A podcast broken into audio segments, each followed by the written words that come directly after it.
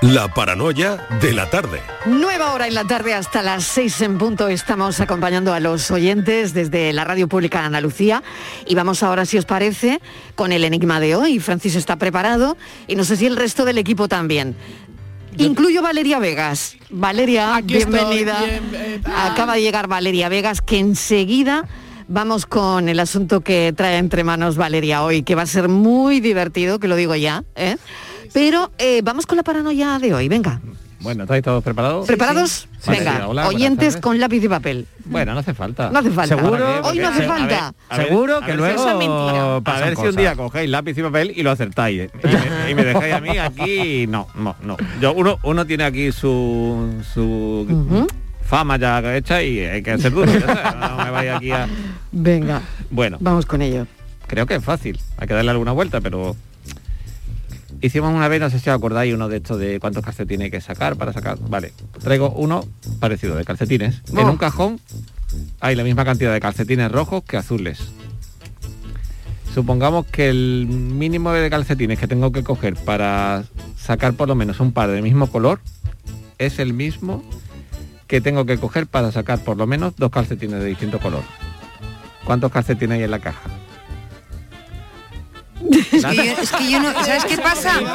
Francis, que yo no entiendo, es que yo, es que ¿sabes qué pasa. Francis? Que yo no entiendo el enunciado del problema, entonces no puedo responder porque es que no entiendo lo que acabas de decir. A mí me ocurre que soy más de medias.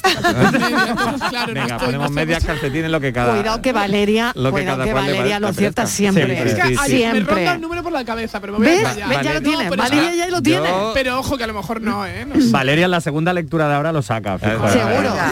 Cuidado, Francis, sí, cuidado sí, con sí. Valeria, Francis, cuidado con ella. No, ¿eh? Yo la semana pasada fui malo, confieso aquí que le dije a Virginia, pues hoy como viene Valeria voy a poner este que es más difícil.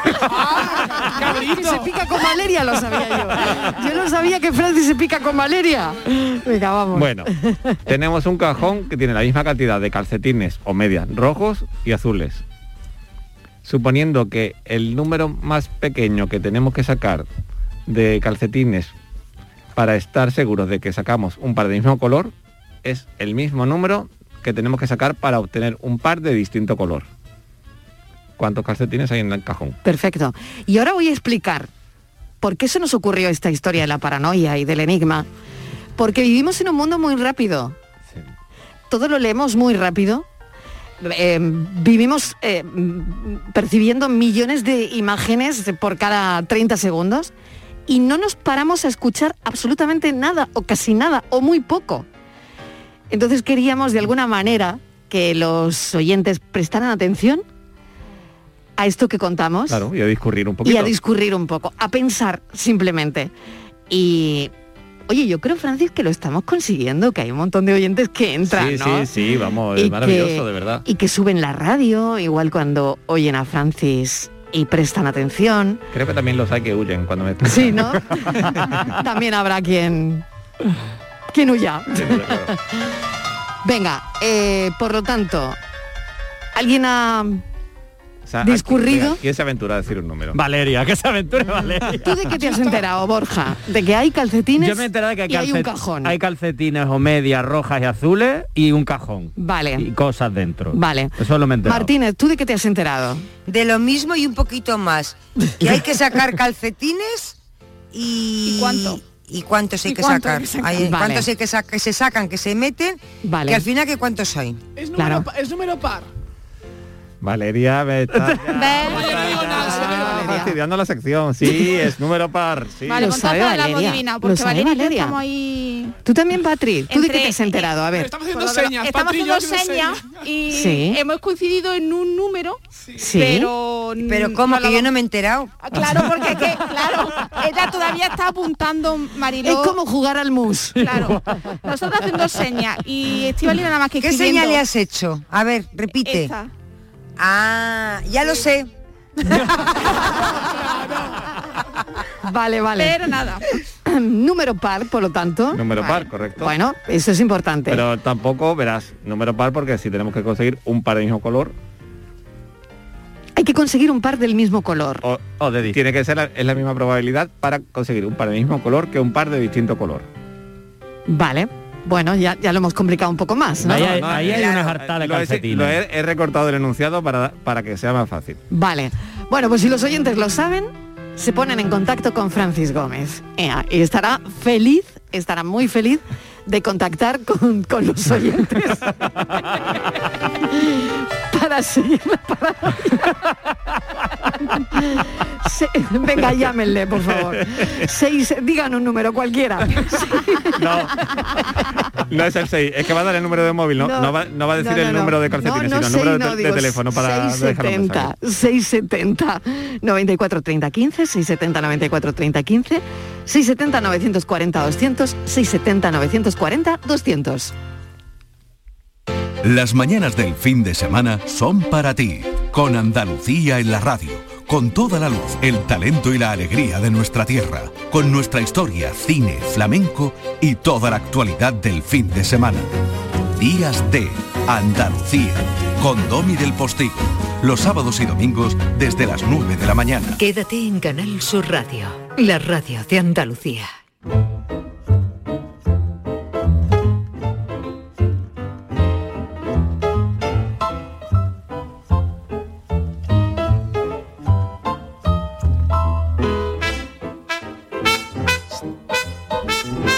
La tarde de Canal Sur Radio con Mariló Maldonado. 5 y 12 minutos y aquí seguimos con Borja Rodríguez, con Estíbaliz Martínez, con Patricia Torres y con Valeria Vegas, que se suma porque, claro, tenemos que bucear en la hemeroteca de Valeria y hemos sacado un nombre, un nombre de una presentadora famosísima, una presentadora que suelo decir el nombre, ya la asociamos con determinados programas de televisión.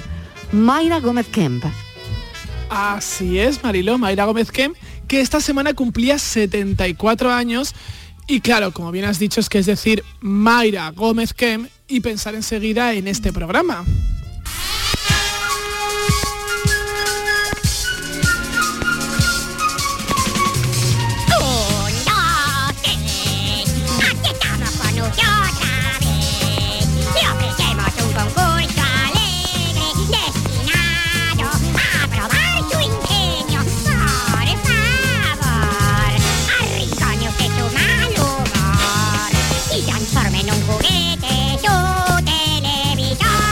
Tengo que deciros algo. Venga. Efectivamente, Mariló, vamos a hablar del 1, 2, 3. Sí. Pero esta sintonía tan recordada es que a veces este dato se escapa. Está cantada por el mismísimo Chicho Ibáñez Serrador. La voz de la calabaza esta era Chicho, que no te lo imaginas. Pues y te cuento la cara de Borja. O sea, la- Sí, la ¿verdad? voz de Ruperta La- es de Chicho. Es de Chicho, es la voz No de Chicho. puedo creer. Que le haría La un efecto, la le haría un vocoder tipo Luna aquí o tipo cero o algo. Pero era la voz de Chicho que ponía esta voz de calabaza. Sí, increíble. Que Chicho, Increíble. Chicho remaba a favor de su obra todo el rato. Claro que sí. El Bueno. vocoder de la época. El vocoder de la vocoder época. El Bueno. poder de la época que era él poniendo él. voz. Era él poniendo la voz de la calabaza Roberta. Bueno, Increíble. Eh, antes que Mayra, el, el 1, 2, 3 estuvo presentado en los años 70 por Kiko Ledgar, porque es muy famoso para otra generación, pero es verdad que cuando llegó Mayra, pues digamos que la audiencia se fidelizó absolutamente. Fueron los años de máxima, de máxima audiencia del programa. Ella Oye, ¿cuál sería la audiencia de ese programa cuando solo había una televisión? Claro, pues, pues millones Mi- de millones, personas. ¿no? Millones, Millones de personas. personas, millones de telespectadores. Claro, y, sí, y además Claro. en aquel momento no sé, no había, no, no había necesidad de medir la audiencia, ¿no? Porque era como que lo que había había y se quedaba por, por- Claro, por claro. calidad Oye, de qué contenido. curioso, es verdad. No, no habría una empresa de, de medir audiencias, Claro, la ¿no? publicidad que entraba, entraba porque sí, solo le podían poner ahí, es decir, que ni siquiera los publicistas Claro. podían tantear en qué cadena, en qué horario lo No, ponían. no, no, todo para ellos. Claro, y ese viernes Curioso, por la noche claro. pues lo veía todo el mundo, todas las familias se sentaban frente al televisor. Mayra comenzó como actriz en aquel programa inicial de los 70, hasta que un día Chicho le llama y le da la oportunidad y le dice, te vas a convertir en la primera presentadora de un concurso, porque hasta entonces en España no había habido presentadoras de concursos. Las presentadoras estaban destinadas a los programas del sábado noche de variedades, programas musicales. O sea, fue la primera mujer en presentar un concurso donde pues de preguntas y respuestas. Claro, es que son ino- inolvidables sus tarjetas, las cajas, sus frases. Seguramente les habrán solicitado el documento nacional de identidad para verificar si sus nombres y apellidos coincidían con los de la carta que habíamos recibido. Hablando de documento, díganos por 1.200 pesetas, documentos que necesita alguna vez un ciudadano medio a lo largo de su vida. como por ejemplo el Documento Nacional de Identidad. Un, dos, tres, responda otra vez. Documento Nacional de Identidad. Documento Nacional de Identidad. La cartilla de seguridad social. La cartilla de la Seguridad Social. La cartilla del paro. La cartilla del paro. Mítico ese ti, ti, ti, ti, que te ponía de los nervios mítico, también mítico. contador. Recordemos que empezaban por 25 pesetas, pero claro, el bote se iba acumulando, ya iban por esas 1.200 pesetas y Mayra repitiendo cada vez la respuesta del, del concursante. También fueron esas tarjetas muy famosas, ella fue de las primeras que llevaba una tarjeta para, para tanta pregunta y tanta respuesta. Bueno, estuvo hasta el año 1988 al frente del programa. Claro, es curioso porque a los adolescentes ahora hay que explicarle qué era eso del 1, 2, 3. Exacto, ¿no? sí, claro, sí, sí, claro, los niños no lo saben ahora. Y siendo un programa que luego se exportó a, a Portugal, por ejemplo. Portugal eh, tuvo su propio 1, 2, 3 a raíz del éxito en España, en algunos, en, en algunos países latinoamericanos. Pero claro, es que el 1, 2, 3 dejó de emitirse a mediados de los 90. Hubo un intento de recuperación que duró muy poco, en el año 2000, de apenas 10 programas de una temporada. Pero claro, se han perdido lo que se considera por expertos y críticos de la televisión el programa eh, de programa concurso por excelencia de este país, porque combinaba un poco lo que era el espectáculo, las actuaciones, las preguntas culturales y demás. Bueno, Naira es cierto que después del 1, 2, 3, pues continuó en la radio, dio las primeras campanadas y luego además trabajó en Canal Sur en aquel programa de Luna de Miel. No Sí. me hagáis cantar la canción de que que, me vivan los novios, los novios con marcha. Sí, a ver, Lo a ver, que ¿cómo era ese programa de Canal Sur? A ver. A que vivan los novios con Borja, los novios con marcha, con, con marcha, nupcial. Empezaba aquello de ella y él van de luna, Luna de, de miel, son tal para cual la pareja ideal. Ideal. Estoy mirando a Patri como si me comprenderéis, ya me está mirando como si fuera copito de nieve. Sí, o sea, no sí, no ente- nada. no entiende nada. Claro, eh, tendría que mirar a pero es que si miro a Estivali me da porque la tengo más para acá. Yo no estaba en España, creo, porque, no- porque tampoco me suena. Pero bueno, fue un Estivali, Yo ya tengo edad para que me un suene. exitazo absoluto es verdad, esto fue un exitazo luna de miel. Luna de miel. iban yo no las, estaba, yo no estaba iban las parejas Y no había satélite entonces. No, no, no. Claro, pero Borja Sagrada iban las parejas para querer ca- para casarse Sí, y sí. se montaban en una barca, remaban entre una piscina, superaban pruebas y cuanta más pruebas pasaban, pues mayor era el, el lote que se llevaban de Ay, para pues eso para irse del Qué de y demás. sí, Qué bueno, qué Formato bueno. muy bueno. Y siguiendo con el 1, 2, 3, es el turno de unas mujeres que tienen el récord de permanencia en el programa. Estuvieron en los 80 con Mayra y luego en los 90 con Jordi Estadella.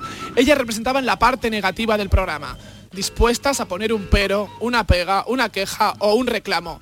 Enseguida van a adivinar de quiénes se trata. Pues sí, cuatro coches, cosas de la suerte. Pero qué suerte, pero qué suerte. Espérate, doña Mayra, la vida está muy achuchada y hay que ahorrar. Hoy, sin ir más lejos, para venir a Prado del Rey, en vez de coger el autobús que valía 10 duros, vine corriendo detrás y me ahorré 50 pelas. Pues eso es también tirar el dinero. ¿Tirar el dinero? Claro, porque en vez de correr detrás del autobús, corre detrás de un taxi y se ahorra mil y pico. Bueno, las hermanas Hurtado, yo creo que hay muchos oyentes que habrán identificado a aquellas hermanas Hurtado, Teresa, Fernanda y Paloma, que encarnaban las tacañonas. Cada Antes vez hubo que- otros, ¿no? Antes, de tuvo ellos. los tacañones. Eso es. Exacto. Y fijaos, esta, esta, esto es muy curioso, Estíbaliz, Mariló, Borja, Patri.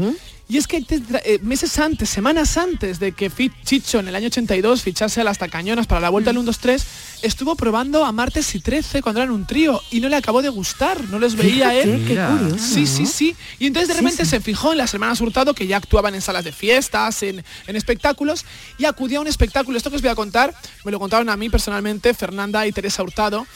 Eh, ellas actuaban en una sala de fiestas en la Madrid Carretera Coruña. Y era la típica sala de fiestas que también tenía alterna en una barra y demás. Bueno, y entonces Chicho avisó que esa noche iba a ver el espectáculo.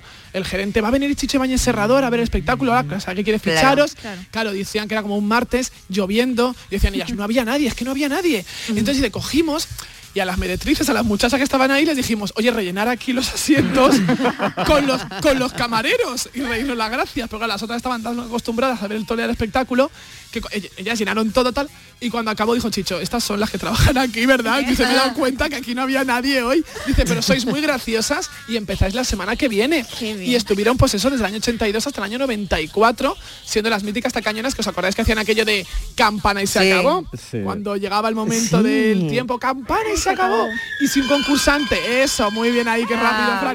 Y si un concursante decía algo mal, enseguida respondían también diciendo, "Mm, la respuesta no es abril, porque aquí hay respuestas mil. Y decían cualquier Así cosa de es. esas, tenían que Es ser muy sí, rápidas. sí, es verdad, muy Claro, rápidas. Muy rápidas, sí, muy rápidas. Bueno, también en el programa se hizo famoso un humorista que últimamente aparece mucho en la prensa del corazón. Llegó de Chile y su humor surrealista Mm. se hizo tremendamente popular. Le voy a pedir el departamento un amigo, el DEPRA, el DEPRA un amigo que me lo preste. Así que con su permiso voy a llamar a mi compadre para agradecerle la prestada de DEPRA. Con su permiso, pisticlinosos. Piticlin, piticlin. ¿Aló, Armando? Hola, compadre. Mira, te quería dar las gracias por el apartamento. Pero qué apartamento, compadre. Nada más llegar encendí esas luces, compadre, a media luz. Y todo a media luz. Bueno, Claro.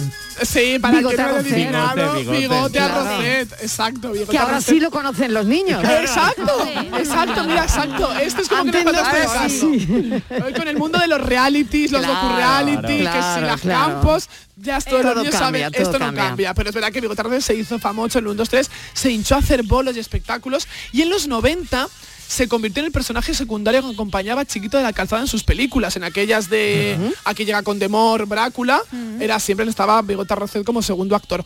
Desde hace años, pues nada, saltó de nuevo a la palestra por su unión sentimental con María Teresa Campos y a partir de entonces pues ya es uno más en los más media.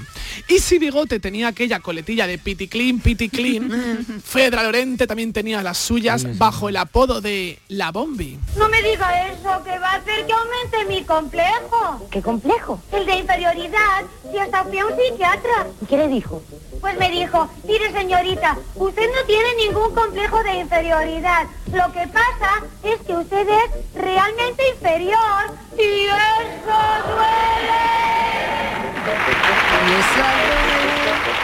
Un inciso, Borja, un inciso.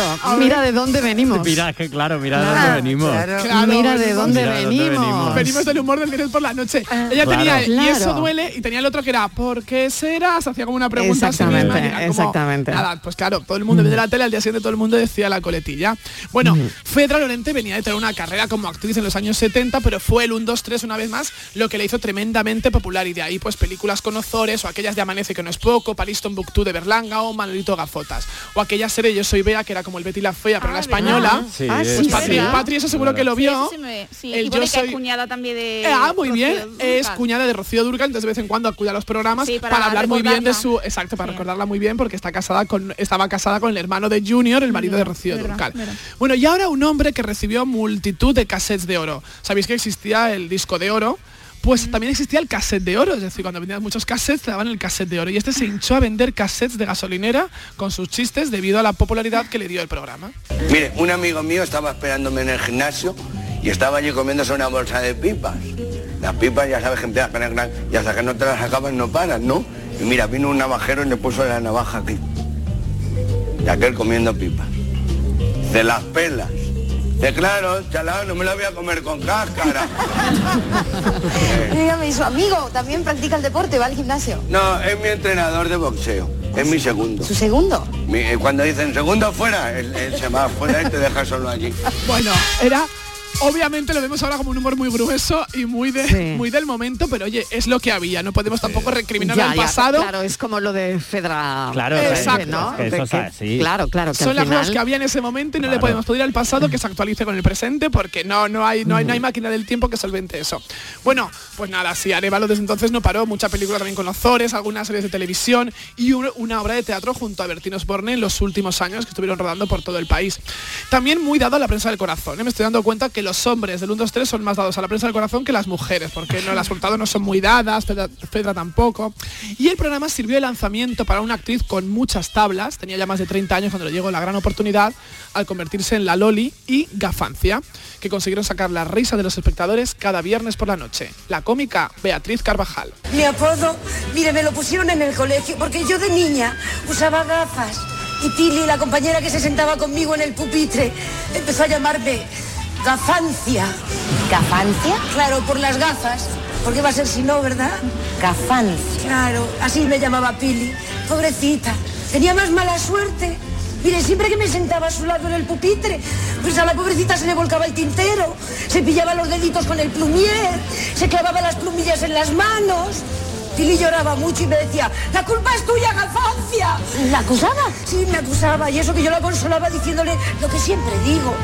Si todo va bien, todo va bien. Bueno, pues era gafe realmente, ¿no? Era un personaje que cuando salía ella se pensaba que era por las gafas, pero era gafe, entonces ocurría de todo cuando ella llegaba y entregaba las cajas, aquellas famosas cajas que podían tener un coche o un huevo Claro. duro o un apartamento en Torrevieja. Exactamente. Esas gafas que podían tener un apartamento en La- Torrevieja que a todo fácilmente. esto os claro. digo una- claro, la cantidad de apartamentos de Torrevieja que habrá de gente concursando en un 2-3 que se irán ahora a veranear y dirán, no, yo es que soy hijo de uno que ganó un 2-3, ah, no, yo soy nieta de una que ganó un 2-3. Toda la organización, ¿no? Claro, la mitad de la organización es entera. imagínate cuando vayan a la piscina. Todos Eso bien merece una entrevista, ¿eh? ¿verdad? Eso Eso bien merece una entrevista. ¿Dónde están le- a- a- aquellos a los que les tocó Ganadores del apartamento de Torrevieja. Alicante? Vamos, claro, claro, vamos. totalmente. Eso Bueno, tiene un reportaje. Tiene, tiene. Vamos, y Beatriz Carvajal, pues ya sabemos que después del 1, 2, 3 es que no paró, se convirtió en un rostro habitual de la pequeña pantalla en series como Lleno por favor, Quien da la vez, Compañeros o La que se avecina. Y ahora vamos a barrer para casa. Un dúo que enseguida se hizo muy querido por el público y en Andalucía mucho más. Ya mismo lo vais a adivinar. Precisamente el otro día Toreto, en la beneficencia, que por cierto, el beneficiado fue el empresario que más. Pues claro, como le pongo la plaza como se la pongo, pues gusta que él ya estaba la plaza. La plaza estaba. Linterna, dile cómo estaba la plaza. A mí me va a decir tú cómo estaba la plaza, purga. A mí me lo va a decir tú. La plaza estaba abarrotada. ¿Cómo, cómo estaba la plaza? Mira, Decírselo, hombre, bien entero ya asqueroso. ¿Cómo estaba la plaza? Bueno, el dúo sacapuntas. Imposible. El dúo no, acordarnos de esto, ¿no? Fueron- Claro. claro, fueron todo un fenómeno social, el pulga y el linterna que salían ahí vestidos de, de torero, Juan Rosa y Manolo Sarriá. Hombre, un besito para Manolo Sarria, claro que Y sí. fíjate, Marilo, es muy curioso porque realmente solo estuvieron una temporada en el programa, un año. Sí. Pero se hicieron tremendamente populares. Se hicieron con la gente, Sí, se, hicieron con la, gente, y ya no les hizo falta un 2, 3. Ya fueron por su cuenta actuaciones por todo el país. Y bueno, Manolo desde hace años, presentador en Canal Sur de distintos programas, como ya sabemos y le disfrutamos. Y en los 90 ocurrió algo parecido con Ángel Garón, que también estuvo solo una temporada, pero vamos, la gente se enganchó y se quedó con su nombre ya para siempre. Pero lo que quiero destacar para terminar es a otra actriz que tuvo en el programa su primera oportunidad, con solo 14 años. Concretamente en el año 93, cuando lo presentaba Josep María Bach, que fue ya la última etapa del programa, y ella encarnaba a su sobrina, a una niña poseída. Me estoy refiriendo a Silvia Bascal. Bueno, no todo es malo ni es bueno. Hay que esperar con optimismo. Como decía, hay que, hay que sacar de, esta- de estas dificultades pues la alegría de seguir adelante. De modo que tenemos nuestra subasta ya a punto. Mi sobrino. Hola, tío. Hola, Mariló. Hoy vengo contentísima. Es que ayer fue el Día de Reyes y he tenido muchos regalos. He venido a mostrarte mis regalos preferidos. Mira, este reproductor de Compact Disc y esta mascota del abuelo Nofre. A ver, Roñica. Bueno, ahí no se escucha bien, pero ella de repente modulaba la voz y decía, asquerosa. el abuelo, no sé cuánto, tal. Y era increíble porque, bueno, Silvia era pues eso, una niña y empezó en un 2-3, luego tuvo una larga carrera en cine, en televisión Sí. y incluso nominada en tres ocasiones al Goya a Mejor Actriz. Y creo, Mariló, que para terminar me viene muy bien decir aquello de Muy y bien. hasta aquí puedo leer, que es lo que decía Ah, es. Cuando ya Pero- no podía decir más respuestas. Claro, claro, pero fíjate qué curioso, ¿no? Eh, todos llegaron a, a ser popularísimos, Sí, sí, ¿no? Claro, probablemente tenga que ver a que era la única, tenga que ver eso, ¿no? Que era la única televisión y que al final todo lo que veías ahí mm, se hacía Se hacía popular, popular. ¿no? De Valeria, alguna forma. sa- ¿sabes? Bueno, no, no sé si o, si o si se sabe en general, ¿no? ¿Por qué acabó el programa? Porque dejó de tener tanto éxito, no Pues terminó de funcionar. Es verdad que la última temporada, aquella del año 93-94, ya bajaba de audiencia, porque Claro. sí que ya, volvemos a lo mismo que decía Mariló, ¿no? Ya ent- habían entrado las privadas, ya en los Claro. 90 ya estaba compitiendo de repente con el juego de la OCA, esos otros programas que había en los 90, y también porque es cierto que Chicho Ibáñez Serrador le gustaba ir cambiando y, y decía que no quería atascarse, decía, luego decía Waku Waku, Sí. Aquel programa de sexo de Elena Ochoa, el Cierto. semáforo, entonces a él también le gustaba ir como entrando y saliendo, pero como dice Mariló, es que generó una cantera de gente que luego sobrevivieron por encima del programa, ¿no? Federal, Duo Sacapuntas, Areva. Bigote han estado, Beatriz Carvajal eh, trabajando, pero fue esa es, es- es la lanzadera de, de muchísimos actores, de muchísimos cómicos. Totalmente. Creo que el último fue, tengo aquí esa información, no lo sé, em, si me lo puedes confirmar tú, en el año 2004. En el año 2004 sí, hubo uno que era un 2, 3 a leer esta vez, eso fue muy Ah, arriesgado, sí. porque giraba Sí. todo en torno a la literatura y la lectura, que estaba muy bien porque Chicho quería pues estas cosas siempre, pero claro, el año 2004 la gente ya tenía muy pocas ganas de leer y muchas de crónicas marcianas. Sí. Entonces, eso, eso, yo me incluyo, ¿eh? Me incluyo, que no he leído yo todo a Pío Baroja. Entonces, claro que no, pues, eh, yo siempre en plural, ¿eh? Que no. Entonces, claro, pues no funcionó y duró apenas 12 programas o, o 13 y es una, Una lástima. serie, ¿no? 13, claro, claro, claro, sí. qué pena. Pero Claro, bueno, yo creo que para siempre un- una edad, una generación que va pues de los 30 en adelante para arriba, ¿no? Pues hasta 70, 80, to- ha- han tenido cada uno su 1, 2, 3, ¿no? Algunos han tenido el de los años 70, otros muchos de los 80 y gente de los 90, pero es ese programa que luego además se, se repetía los domingos por la mañana, como ocurre hoy con otros, con otros programas. Bueno, pues Valeria, espero que te quedes, no, no Sí, te vayas, que estamos quedar. hasta las seis, quédate un ratito con nosotros, se queda Borja, Me quedo por delante. se queda Patri. Por lo menos y- tengo curiosidad de si la paranoia en mi cabeza la haya acertado. la la de. Solo por eso voy a aguantar hasta las claro, 6. claro, aguanta, aguanta un ratito que vamos a ver si tenías razón con tu resultado de la paranoia o no. ¿eh? Bueno, me voy un momentito a publicidad y a la vuelta vamos a hablar de nutrición. ¿Sabéis por qué os duele la tripa cuando os duele? Borja, ¿tú lo sabes? No. A menos que haya sido por un empacho, no. que puede que puede ser, que no te digo que no, pero así Pues en general no. Ángela Quintas va a estar en el programa y nos va a dar infinitas razones de por qué nos duele la tripa. La tarde de Canal Sur Radio con Mariló Maldonado. Canal Sur Radio, Sevilla. Son buenos momentos, son risas, son carnes a la brasa, es gastronomía, es un lugar donde disfrutar en pareja, en familia o con amigos, es coctelería, es buen ambiente, restaurante Humo, The Clandestine Grill Company, son tantas cosas que es imposible contártelas en un solo día. Andalucía se siente, se vive y se disfruta de una manera especial. Es lo que nos une, lo que nos hace diferentes. En Gas Díaz Cadenas celebramos contigo el mes de Andalucía, regalando 100 carros de productos 100% andaluces y donando otros 20 para familias necesitadas. Sabores de Andalucía en Gas Díaz Cadenas hasta el 26 de febrero. Somos andaluces de alma y corazón. Este lunes desde la 1 y 5 de la tarde, la tertulia de la jugada de Sevilla te llega desde el restaurante Hummo, de Clandestine Grill Company, con la última hora de tu equipo y el análisis con los protagonistas. La brasa más canalla de Sevilla se cocina al carbón en San Bernardo. Restaurante Hummo, de Clandestine Grill Company, en calle Juan de Mata Carriazo número 4. El análisis del cambio climático, las consecuencias en nuestro día a día y qué hacer para paliar el calentamiento del planeta. Los viernes, información científica de rigor en cambio climático con Javier Bolaños, desde las 9 de la noche. Quédate en Canal Sur Radio, la radio de Andalucía. La tarde de Canal Sur Radio con Mariló Maldonado.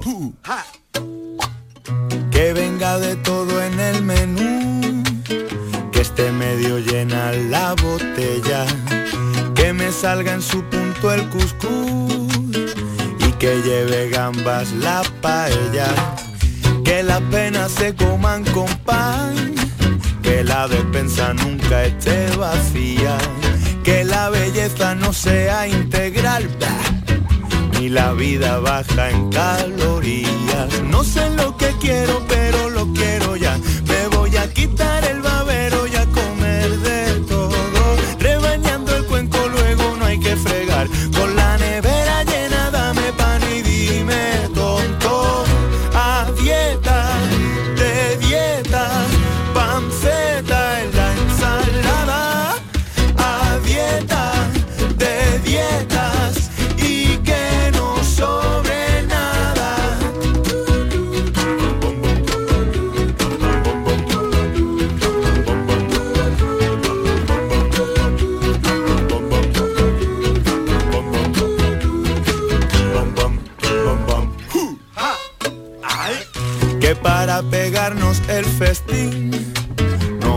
Falta bendecir la mesa.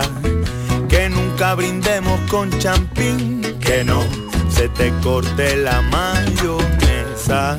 En esta mesa no se debe quedar nadie sin un plato por delante. Lo bueno engorda y con tanto hablar de comida me está entrando un hambre. No sé lo que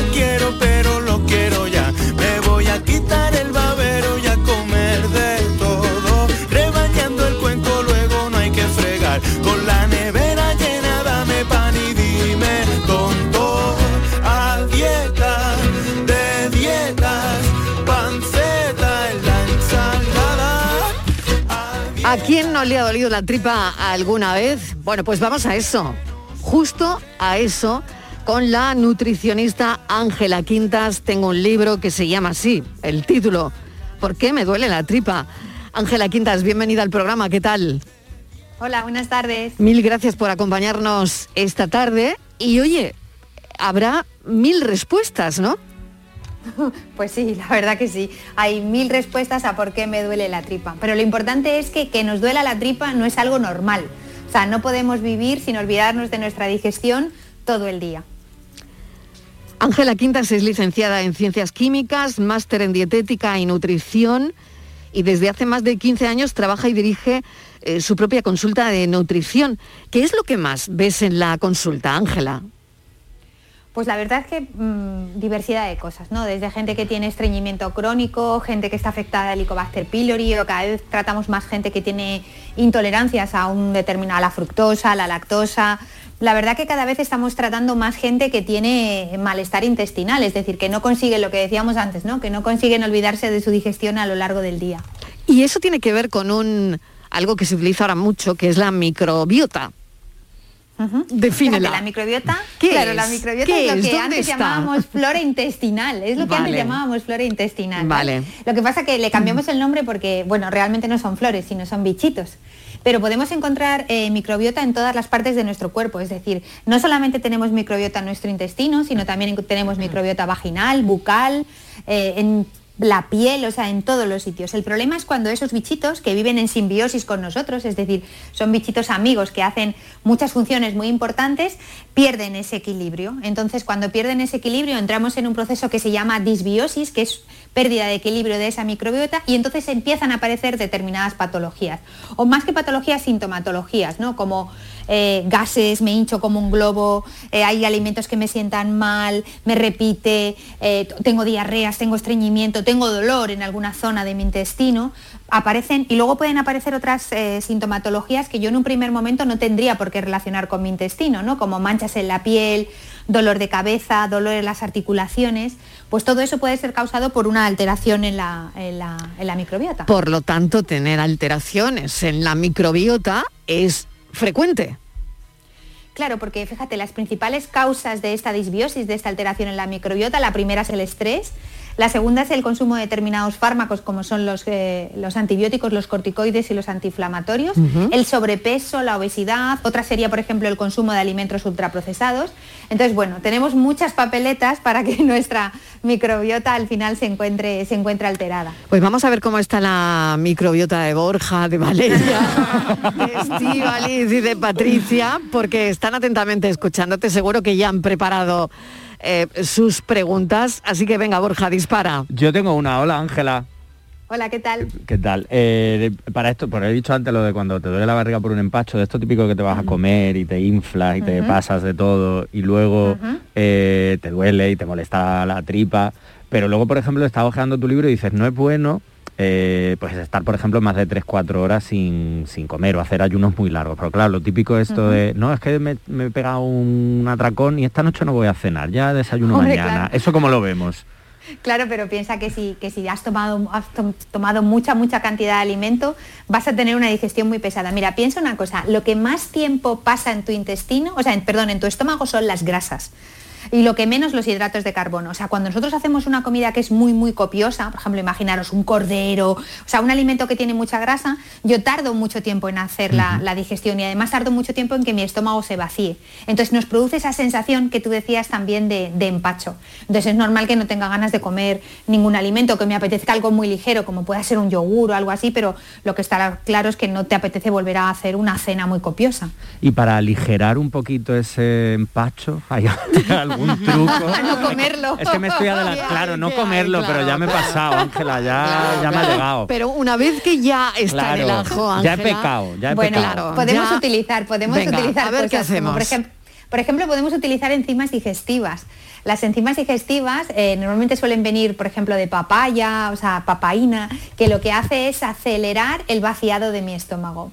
Pero yo no sé vosotros, la sensación esa de estar lleno es tan desagradable y empachado que es que yo creo que no compensa, ¿eh? Pero es que mientras, claro, luego digo, ¿para qué me meto en nada? Pero mientras tanto estoy como lo estoy Claro. gozando, Eso lo estoy pasa los disfrutando. domingos. Claro, Bueno, eso pasa el los fin de semana, domingos. el domingo. Bueno, a mí yo- me pasa los jueves en un buffet, querida. Que quiero decir que, que a mí esto del coma ¿cuándo te 95. Claro, no, porque porque no tiene que ver un poco porque lo estás diciendo Borja, yo creo que es verdad que en ese momento comemos, no sabemos lo que nos va a ocurrir después, pero creo que el, el placer, comas por ansiedad, comas por lo que sea, hace que en ese momento la balanza te compense el, el seguir llenándote sabiendo que ya no estás comiendo con apetito, ¿no?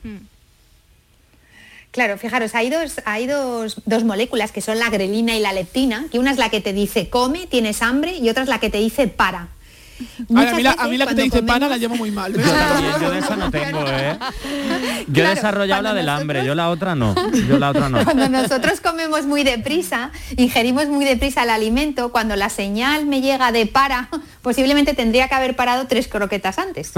Porque esas tres croquetas ya no las necesitaba. Entonces, oír a tu cuerpo es muy importante. Si os fijáis, los bebés son como relojes. Cada tres horas lloran, comen y otra vez. Y a las tres horas otra vez como un reloj, vuelven a comer. Les funcionan muy bien estas dos hormonas, la grelina y la leptina. Pero nosotros, según nos vamos haciendo mayores, como que dejamos de oír esas señales. Entonces, si tú fuerzas todo el rato y al final tienes digestiones muy pesadas, te repite el alimento, ah, es que eso al final yo creo que no compensa. Porque fíjate, además puede llegar hasta sentirte, te puedes sentir agotado, ¿no? Cuando tú haces un pico de insulina, que seguro que todos habéis hecho una vez, una paella, una copa de vino y una siesta. ¿Sabéis esa sensación de sopor que se produce después, ¿no? Que a ver quién es el Mover, valiente sí. que se pone a no- trabajar. No te puedes mover. No puedes, claro. Pues cuando tú tienes, pues imaginaros gente que hace picos de insulina todo el rato a lo largo del día. Pues claro, al final eso está, mm, te sientes fatal, no compensa. A ver, Ahora voy yo. te toca. Venga, Vamos venga. a ver. Atención, atención. aquí No, asustadas, yo, tenía, yo tenía dos preguntas. Una, Venga.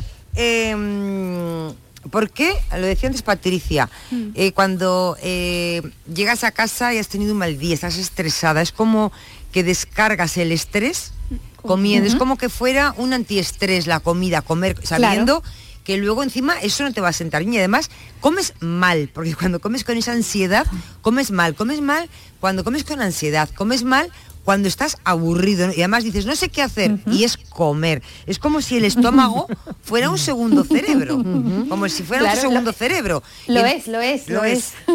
Sí, sí, lo es. Fijaros, ahí tú me estás hablando del hambre emocional, es decir, utilizamos la comida como premio y como castigo. Es decir, he tenido un día maravilloso, vamos a salir a celebrarlo, he tenido un día fatal, por lo menos esto me lo merezco. ¿Y qué ocurre? Que los alimentos que nos producen mayor sensación de bienestar son aquellos que son muy palatables, es decir, aquellos que tienen muchas grasas, muchos azúcares. Realmente cuando los comemos nos producen una sensación de bienestar tremenda. Incluso hay estudios en los que se ha demostrado que el ruido de las bolsas de patatas, ¿sabéis? Estos ruidos de, que son como de celofán, eso también nos produce en nuestro cerebro la sensación de... de Totalmente, qué bien, ¿no? me está Que- apeteciendo. Te Sí. estoy escuchando Claro, y me está apeteciendo. Estoy recordando el sonido y quiero, Sí, quiero unas sí, papas sí, fritas. Totalmente, sí. claro, totalmente. Eso está todo estudiado, está todo estudiado. Dos, pregunta, ¿por qué es tan malo eh, comer dulce? Y dicen que no nos Comer aporta nada. dulce. Dulces, el azúcar. A ver, ah bueno, el azúcar. Una cosa es el azúcar y otra cosa es Bueno, el el dulce. Yo a azúcar, me refiero digo- al azúcar. Claro, pues porque el azúcar prácticamente no es, no es un nutriente. Es decir, mirar, el problema cuando hablamos de los azúcares no es el azúcar que tú le añades a, yo qué sé, por ejemplo, mi padre me dice, Ángela, yo no como absolutamente nada de azúcar, pero yo necesito ponerle una azucarilla, una cucharada de azúcar al café. Pues no pasa absolutamente nada. El problema son todos azúcares ocultos que se encuentran en alimentos y que yo no soy consciente de que los estoy tomando. Los puedo encontrar en los congelados, en las salsas de tomate, en, en hamburguesas, en mil preparados. Ese azúcar es el que yo no debo de comer. Es cierto que el otro va de cara. O sea, yo sé perfectamente que no voy a alimentarme echándole cucharadas y cucharadas y cucharadas de azúcar a mi café, pero el problema es que estamos consumiendo mucha cantidad de ese azúcar oculto que, lo que, que no es bueno para nuestra salud, porque nos, nos produce picos de insulina y porque prácticamente es un nutriente que no tiene sentido. Y ahora la pregunta del millón, el gran debate de la actualidad. Está- es el debate de la actualidad ahora mismo. El ayuno intermitente, el estar sí, sin comer eso- 16 horas. Un momento, es pensé que la pregunta del millón iba a ser ¿por qué todo lo que está bueno engorda? Engorda. Que es lo que a mí me intriga, o sea... No, no, es que ahora Eso todo el mundo... ¿eh? eh, Eso también, Eso también, eso también, Todo el mundo mm, hace ayuno intermitente. Además, lo- sí. gente Vale. muy conocida que lo hace público. Y la dieta detox también, Ángela. La- y la keto también, ¿no? Sí, también, es que hay A ver, todo. las dietas Bueno, a ver si le da tiempo no a Ángela. Tiene que venir otro día. Las dietas adelante. detox no son necesarias, es decir, nuestro cuerpo tiene ya órganos que se encargan de hacer esa detoxificación. Eso nada. Sobre el ayuno intermitente, yo no sé vosotros, pero yo mi actividad la desarrollo casi siempre por la mañana. Yo no puedo levantarme y no tomarme un buen desayuno. ¿Qué ocurre? Que es verdad que a veces funciona muy bien abrir una ventana en la que yo dejo descansar a mi páncreas durante unas horas. Pero yo me estoy encontrando mucha gente que está haciendo un mal una mala interpretación del ayuno intermitente. Es decir, como solamente voy a comer una o dos veces al día, eso quiere decir que puedo comer todo lo que quiera y la calidad que sea. Eso no es cierto. Es decir, una cosa es que tú abras una ventana, pero cuando comas tienes que seguir comiendo de manera saludable. Ángela, Contestada la pregunta. Ángela, Muy yo- bien, ¿eh? Muy bien, sí, además. se llama muy clarito. Yo a veces, Muy por ejemplo, termino de, de cenar un- algo ligero. Es tal. más, que no voy a hacer ayuno intermitente. Hombre, pero bien hecho, como dice Ángela, a lo mejor sí, ¿eh? Bueno, no y a sé. veces eso, termino de cenar, Ángela, algo ligero, tal, me lo hago yo, o sea, nada de, de procesados. Y no me suele pasar después de comer, pero sí después de cenar, que necesito chocolate. Ah, sí. Puede ser, claro. Necesito, aunque sean dos, tres onzas, de, no Sí. siempre, no me pasa todos los días, ni mucho menos, pero de vez en cuando es como, termino de cenar pensando ya en el chocolate que me voy a comer Sí, luego. creo que es un sentimiento común, a mí también me pasa. Sí. ¿eh? ¿Os dais cuenta que es una reunión de alcohólicos anónimos? ¿no? Así que estamos todas como aquí afirmando con la cabeza. A mí también, a mí también. Nos sentimos menos culpables, sí, terapia. Pero fijaros, eso tiene una explicación. Nosotros por la tarde secretamos un neurotransmisor que se llama serotonina. Mm. Es el neurotransmisor del placer, de la felicidad. Y por ejemplo, eh, la serotonina nos baja a las mujeres cuando tenemos la menstruación, ¿no? Cuando nos va a venir el síndrome premenstrual es una bajada, de- incluye una bajada de serotonina. Por eso nos apetece mucho comer dulce, ¿no? En, esas, en esos días antes de que nos venga la regla. Pues muchas veces hay mucha gente que tiene pequeñas bajadas de serotonina por la tarde por la noche. Y cuando comen eh, el chocolate, lo que ocurre es que les sube esa serotonina. Y además tiene una consecuencia, es que esa serotonina se va a convertir en melatonina que me va a hacer dormir de manera profunda.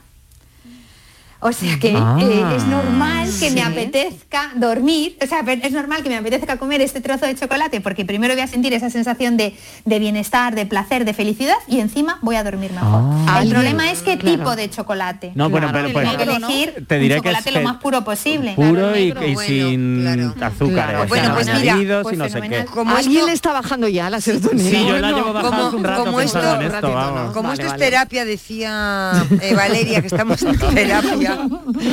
Una pregunta, otra pregunta. ¿Y si te despiertas con hambre por la noche? ¿Qué haces? No acuda a la nevera, ¿no? Uf, cuidado con la gente que se levanta a comer por la noche. ¿Qué Eso pasa? Es algo peligroso. A mí me ¿eh? ha ver, si te pasado, pasa ¿eh? Pero no puedes dormir, si ¿eh? te pasa, claro, si te pasa un día, pues tampoco pasa nada. A lo mejor esa noche cenaste muy poco. ¿No? Y Sí. bueno, pues no pasa nada, te levantas y te comes algo saludable, ¿no? De repente dices, venga, me voy a tomar, por ejemplo, un yogur que tiene hidrato y proteína. va, vas a las voy tomar un galletas. vasito de leche. Vas a las galletas. Eso es donde tienes que tener control.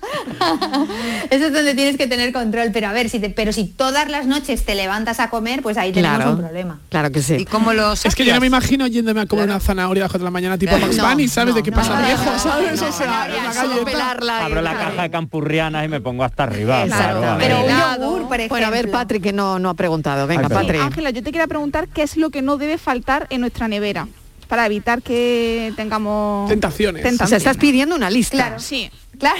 La lista de la La compra. lista de la compra del fin de semana para evitar, Ángela. Yo siempre digo que tenemos que volver a los mercados. O sea, tenemos una suerte de vivir donde vivimos que, ¿sabes? Ahora que nos están todo el rato hablando, cuidado con los azúcares ocultos. Muy importante leer etiquetas. Vete al mercado. Fruta, verdura, eh, pescado, carne, huevos. Ahí no hay que leer etiquetas. Ahí sabes lo que hay. Eso no debe faltar nunca en tu nevera. Y algún caprichito, ¿no, Ángela? Bueno, lo que decíamos antes, el chocolate este bastante puro para tomarlo por la tarde y que me suba la serotonina. Ahí tienes el capricho. Mm. Bueno, tenemos una receta. Brochetas de pescado al horno. Ingredientes para cuatro personas. Un lomo de salmón. 300 gramos de colas de langostino. Aceite de oliva virgen extra. Pimienta y sal. Elaboración. Retira la piel del salmón si la tiene. Córtalo en dados de tamaño similar e insértalos en palillos de brocheta intercalándolos con las colas de langostino. Forra una bandeja de horno con papel de hornear. Coloca encima las brochetas, salpiméntalas y riégalas con un poco de aceite. Hornea las brochetas a 190 grados durante unos 10 minutos. Retíralas del horno y sírvelas de inmediato. Receta recomendada para la candidiasis, la hernia de hiato y la disbiosis. Toma ya. Qué bueno. Bueno, Ángela, ¿y alguna otra que tengas por ahí me- importante para que sepamos alguna receta más? Pues fíjate, en el libro... Mira, es que esta sección, esta sección, mira cómo se llama, se llama Gloria Bendita, ¿sabes? Por eso no puede faltar una receta, y si es sana, mucho mejor.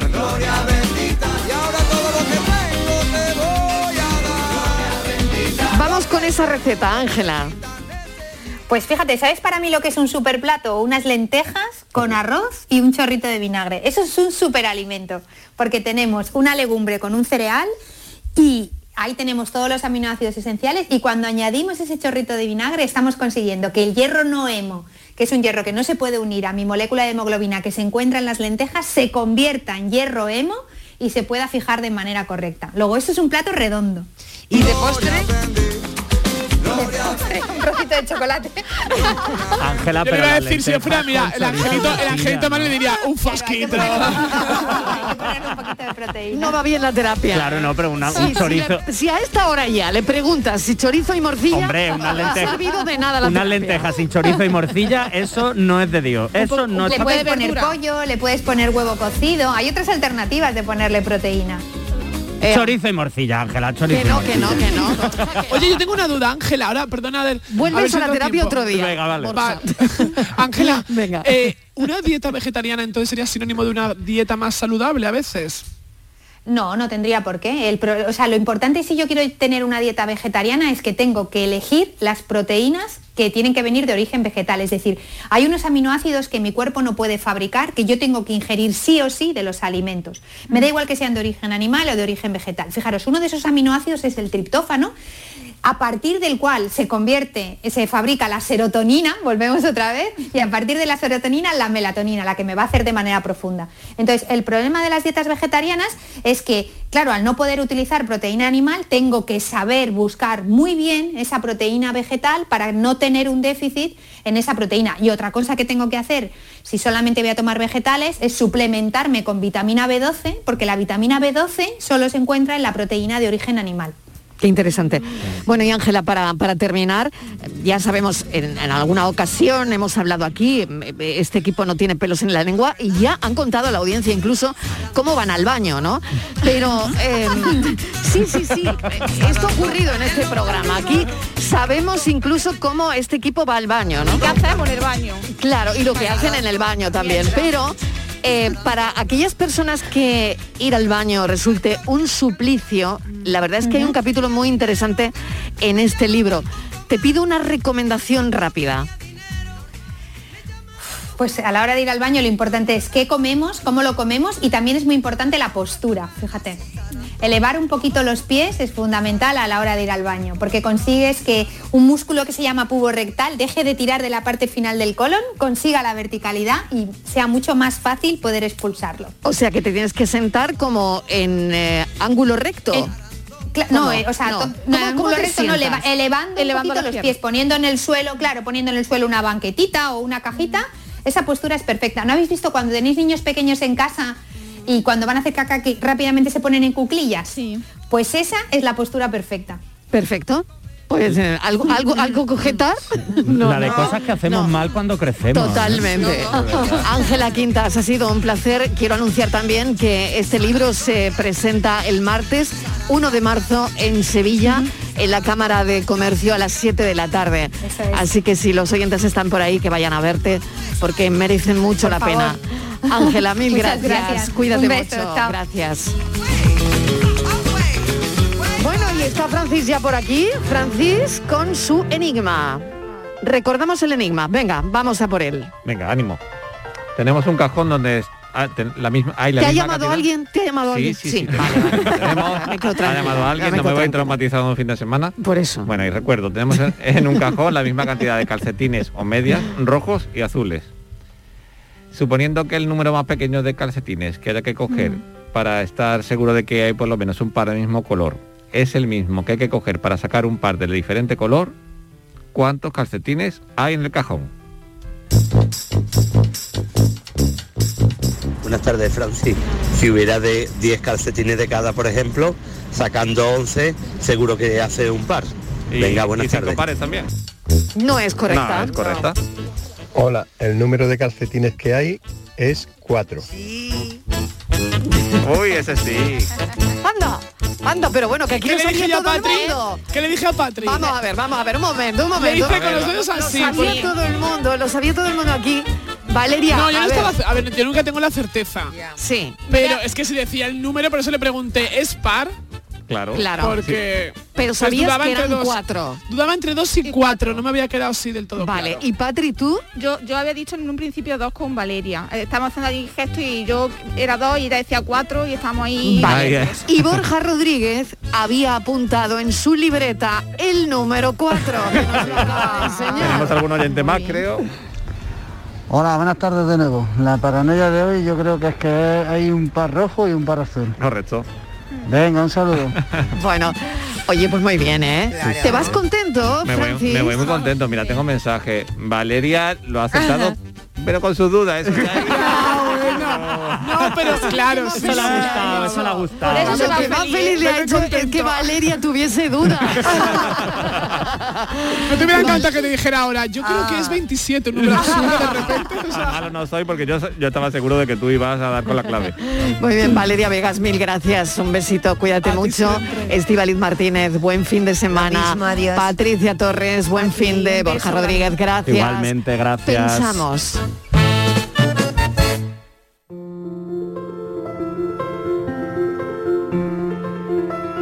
A los que se meten en juego y pierden, a los que lo dan todo y no reciben nada, a los que saben que lo han hecho mal, que se han equivocado y lo asumen, y a quien no tiene más ganas, pero no tiene más remedio, para quien ya hoy a las 8 de la mañana estaba hasta los pelos y no había salido ni de casa, a quien no encuentra la fuerza y la busca y la busca, pero ya no está, para los que siguen viviendo en una mentira, porque no saben dónde volver a vivir sin esa excusa. A los que se equivocan y no atinan e insisten. Y a los que dejan de intentarlo porque no todo debe salir bien. Para los que intentan llevar la vida de la mejor forma, como viene y como va. Así, sin más. Para los que se dejan estar tristes. Para todos los que viven la realidad sin aliños. Para todos. Para que encuentren lo que necesitan lo que les ajuste, el remedio, la pócima o la poción.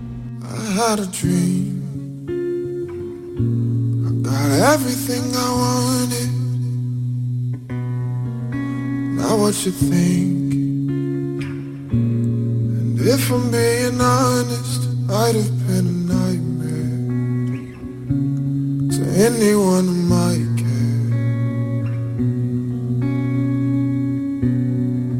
Thought I could fly. So I stepped off the golden. Nobody cried. Nobody even noticed I'm standing right there. Kinda thought they might. Nuestra pensadora de hoy, la periodista Paloma Almansa. I had a dream. Que la semana ha sido de traca. Bueno, pues sí. Solo desearles que el fin de semana puedan compensarlo de alguna manera.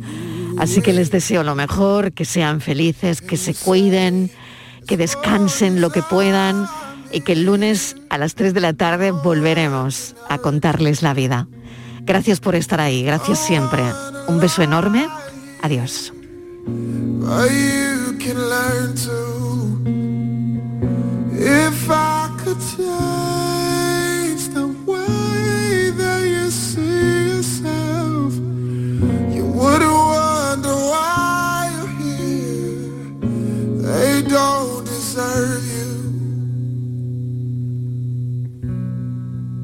Tried to scream, but my head was underwater. They call me weak. Like I'm not just somebody's daughter. Could have been a nightmare. felt like they were right there. And it feels like yesterday was a year ago. I don't let anybody know. Cause everybody wants something from me now. And I don't wanna let them down. I had a dream. I got everything I wanted. But when I wake up, I see you with me. La tarde de Canal Sur Radio con Mariló Maldonado.